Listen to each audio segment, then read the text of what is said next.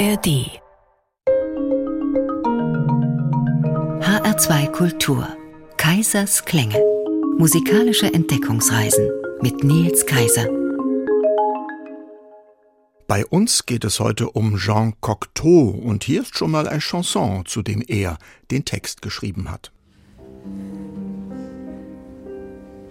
Ich frage nichts, ich darf nicht fragen, denn du hast mir gesagt, frage nichts, aber kaum höre ich deinen Wagen, denke ich, fragen oder nicht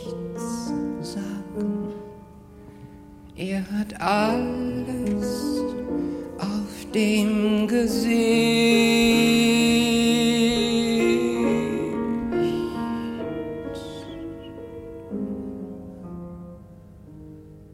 Glaubst du denn, dass nur der Mund spricht, Augen sind wie Fensterglas? durch alle Fenster sieht man immer, schließt du die Augen, ist es schlimmer, meine Augen sehen etwas, etwas anderes, meine Ohren für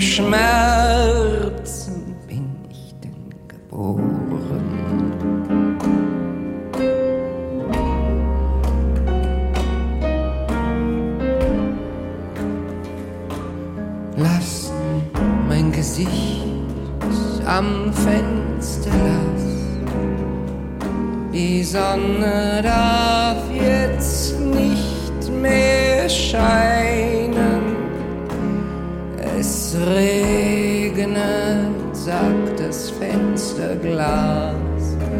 Es sagt nur, was ich denk, lass uns zusammen weinen.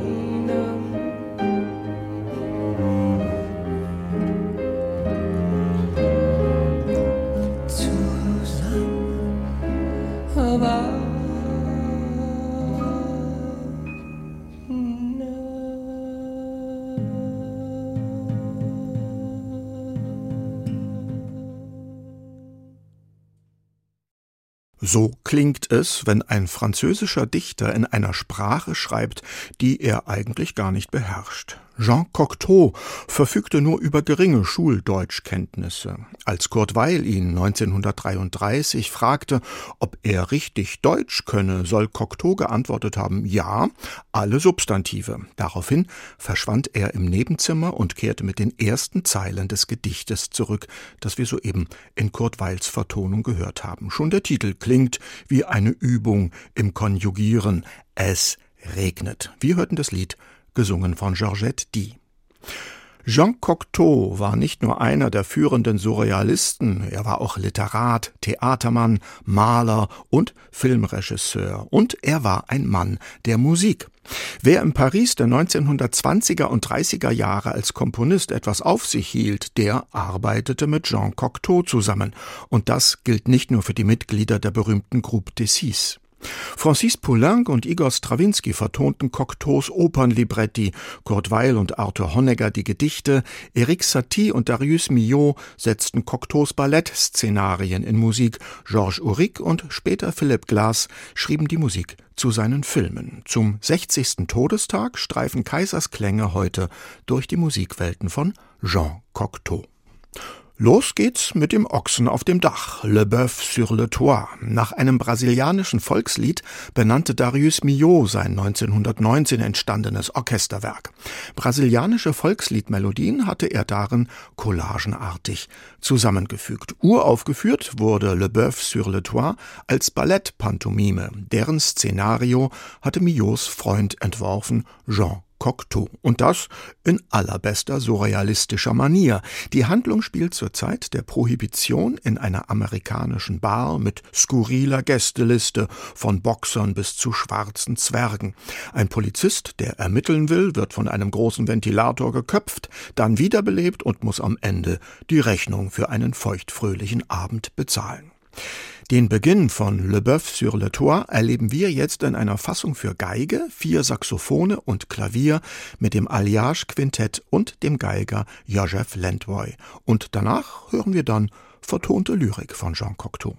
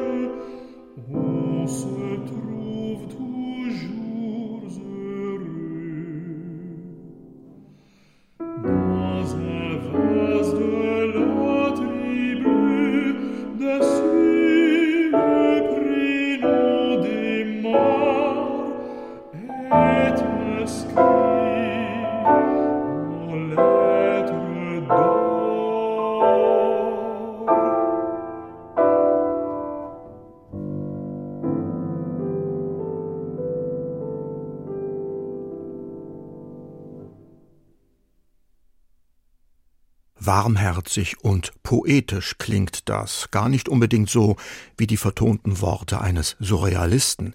Der Bariton Holger Falk und Steffen Schleiermacher am Klavier waren das, mit drei Liedern aus den Six Poésies de Jean Cocteau, komponiert 1923 von Arthur Honegger, einem musikalischen Weggefährten des Dichters Jean Cocteau. Und dieser Jean Cocteau hatte ein klares musikalisches Ideal, an das Honegger sich noch ein wenig heranarbeiten musste. Er war gegen jede von Reizen und Raffinements überwucherte Musik, gegen Romantizismus und Impressionismus, gegen die Musik Wagners sowieso, aber auch gegen die von Debussy und Ravel. Cocteau propagierte eine neue Klarheit und Einfachheit. Dazu gehörte für ihn die Musik der Kabarets, aber zum Beispiel auch die von Igor Strawinski. Der russische Komponist lebte in den 1920er Jahren in Paris. Ihm schrieb Cocteau das Libretto zur Oper Ödipus Rex, und zwar auf Lateinisch. Die Verwendung einer toten Sprache, die vom Publikum sowieso kaum verstanden wird, sollte der antiken Tragödie mythisch beschwörenden Charakter verleihen. Aber natürlich sollte sie auch die Gefahren von musikalischem Pathos und Gefühlsduselei von vornherein ausschalten. Aus dem Ödipus erklingt gleich ein kurzes Gloria, in dem der Chor seinen König Ödipus feiert. Das hören wir mit dem John Elders Choir und dem London Philharmonic Orchestra unter Sir Georg Scholti und danach kommen wir zu herrlich absurden Ideen des Surrealisten Cocteau, die sein Bruder im Geiste Eric Satie in Musik gesetzt hatte. Zuallererst aber hören wir noch Jean Cocteau selbst, und zwar in einer Aufnahme von Strawinskys Geschichte vom Soldaten. Die Musik dieser von einem kleinen Ensemble gespielten Mini-Oper dürfte ganz dem Ideal Cocteaus entsprochen haben. Er selbst gibt jetzt gleich den Erzähler, geleitet wird die Aufnahme aus dem Jahr 1962 von Igor Markewitsch.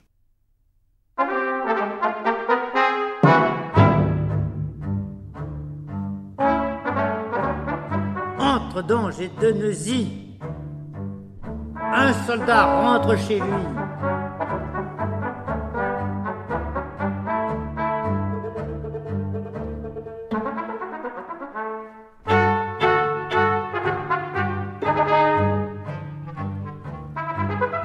Quinze jours de congé qu'il a, marche depuis longtemps déjà.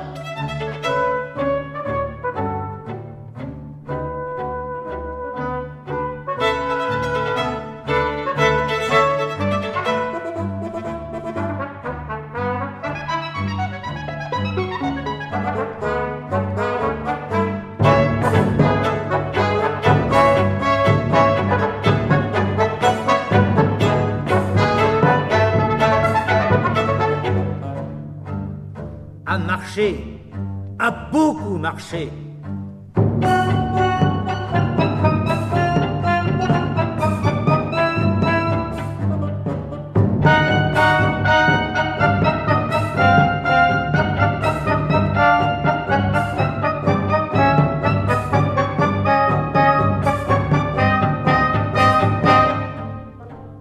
S'impatiente d'arriver parce qu'il a beaucoup marché.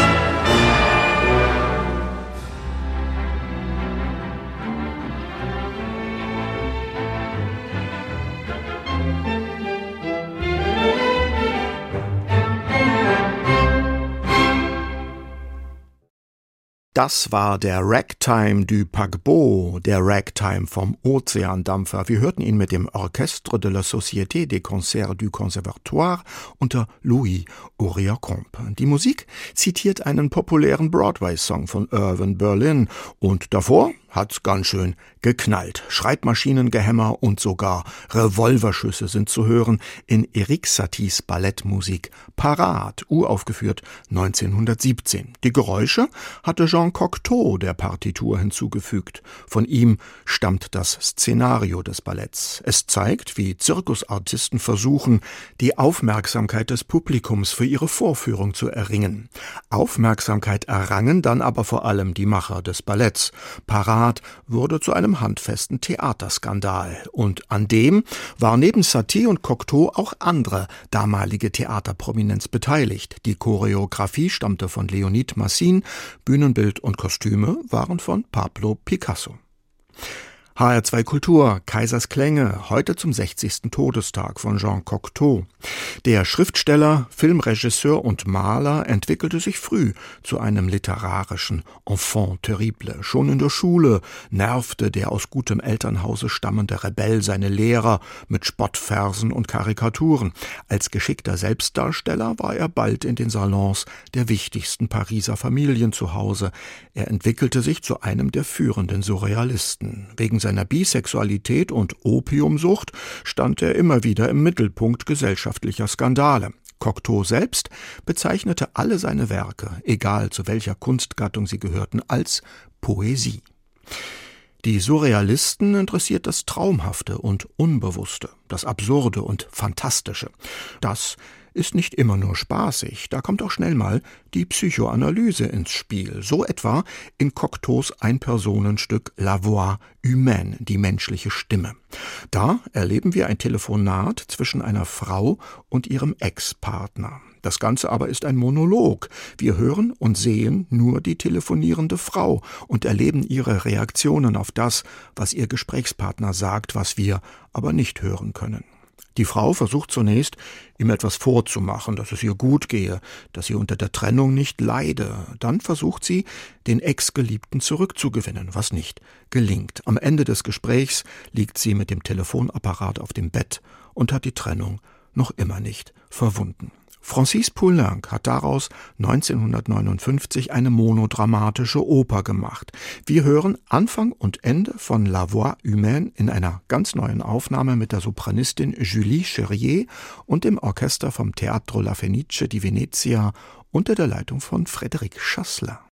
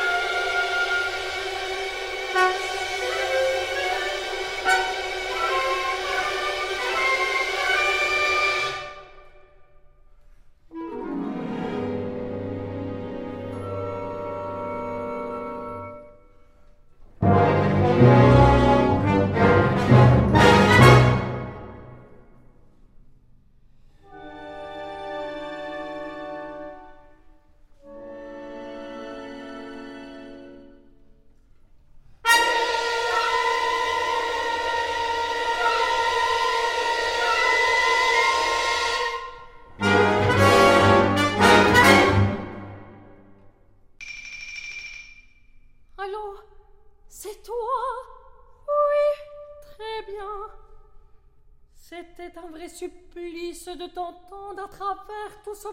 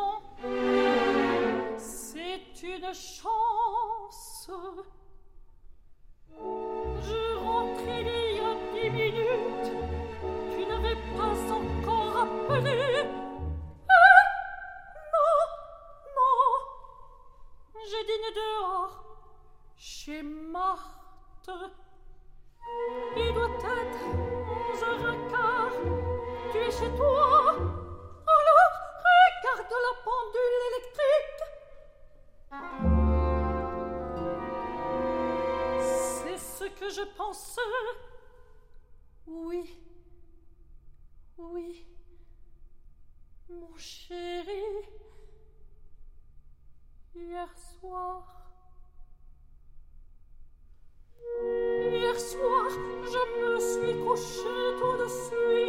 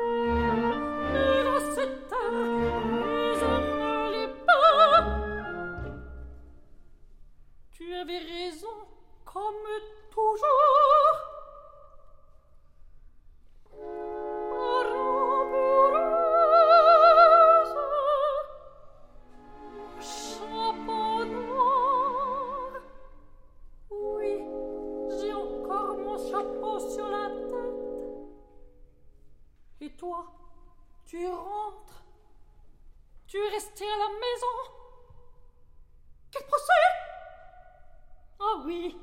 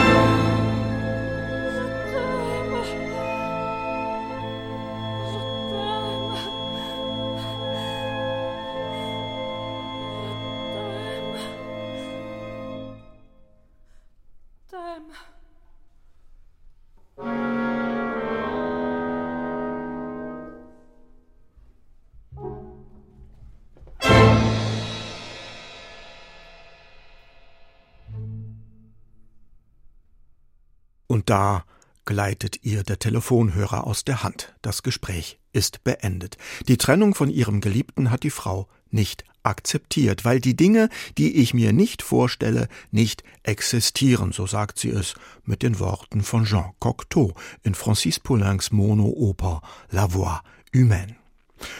Kommen wir wieder zu einem lustigeren und ganz und gar surrealistischen Stück von Jean Cocteau, zu dem gleichfalls Poulenc die Musik geschrieben hat. Aber nicht nur er. Fast die gesamte Groupe des Six war daran beteiligt, die aus fünf Komponisten und einer Komponistin bestehende Vereinigung, die sich musikalisch an Satie orientierte und deren Wortführer Jean Cocteau war. Dessen Abwendung von Romantik und Impressionismus hin zu Neoklassizismus und Unterhaltungsmusik war auch das Programm der Groupe des Six. Ihre Mitglieder von Arthur Honegger bis zu Darius Milhaud und Francis Poulenc vertonten natürlich auch immer wieder Cocteau-Texte. 1921 schrieb die Groupe des Six die Musik zu einem Ballettlibretto von Cocteau, Les Mariés de la Tour Eiffel, die Hochzeitsgesellschaft auf dem Eiffelturm. Eigentlich hatte Georges Auric den Auftrag allein erhalten, aus Zeitmangel aber bat er seine Mitstreiter und Streiterin ebenfalls Musik beizusteuern. So wurde das Ballett zu einem der wenigen Gemeinschaftswerke der Gruppe. Die Handlung ist so richtig schön absurd. Eine Hochzeitsgesellschaft soll auf dem Eiffelturm fotografiert werden, aber immer, wenn der Fotograf den Auslöser betätigt, entspringen der Kamera die merkwürdigsten Dinge. Zum Beispiel ein Löwe, der einen der Hochzeitsgäste, einen altgedienten General, auffrisst. Kaum ist der General mit einem Trauermarsch bedacht worden, marschiert eine Kapelle der republikanischen Garde auf und gibt eine Quadrille zum Besten. Die hat die Grande Dame der Groupe des Six komponiert, Germaine Taillefer. Wir hören ihre Quadrille jetzt mit Jeffrey Simon und dem Philharmonia Orchestra und danach wechseln wir dann mal ins Musikkabarett. Musik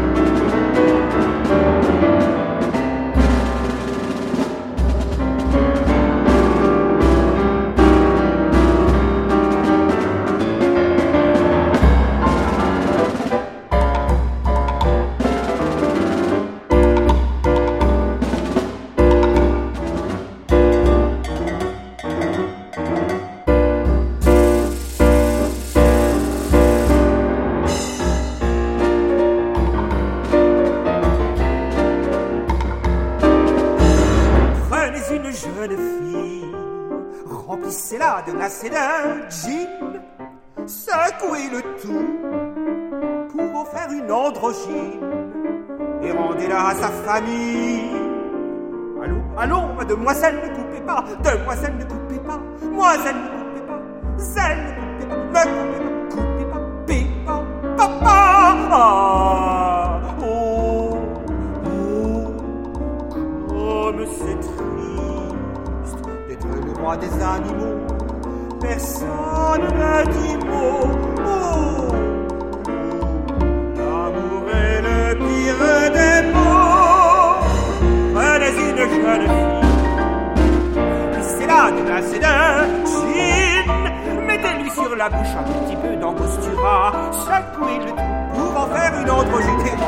sa famille.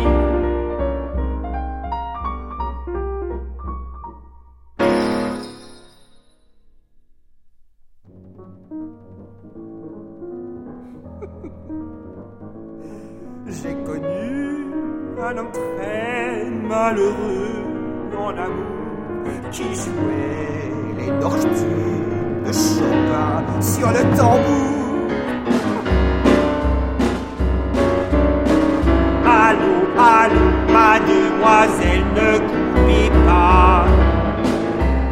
Parlais, je parlais au.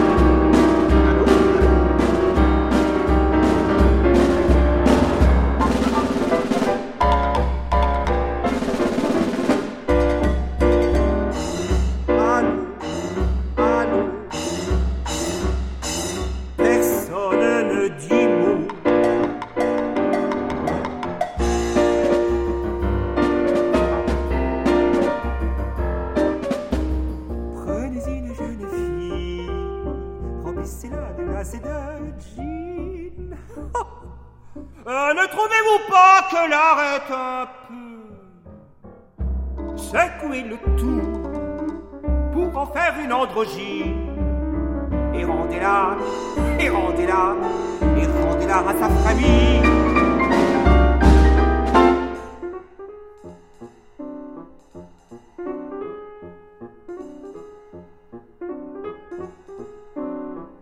On dit à l'enfant, lave-toi les mains. On lui dit pas, lave-toi les dents.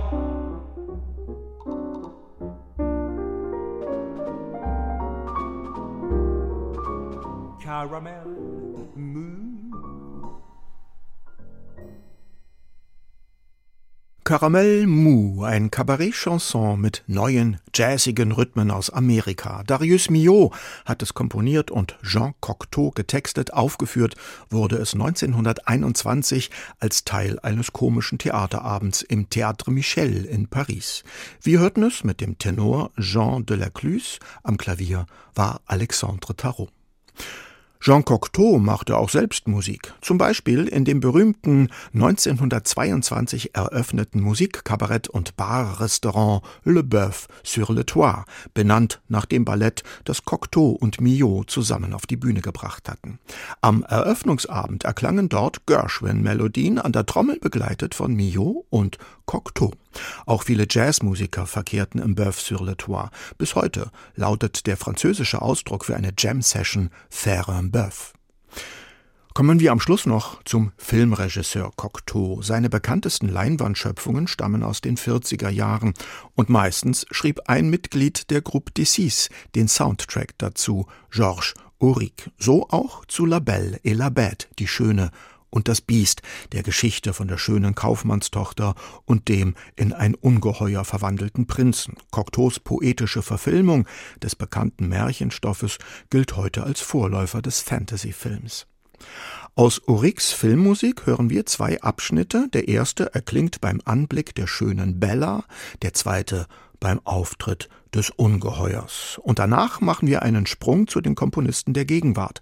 Aus der Oper, die Philip Glass nach Cocteaus Drehbuch komponiert hat, hören wir die Szene, in der das Ungeheuer der Schönen einen ersten, noch erfolglosen Heiratsantrag macht. Los geht's jetzt aber mit der Filmmusik von Auric, gespielt von Adriano und dem Moskauer Sinfonieorchester.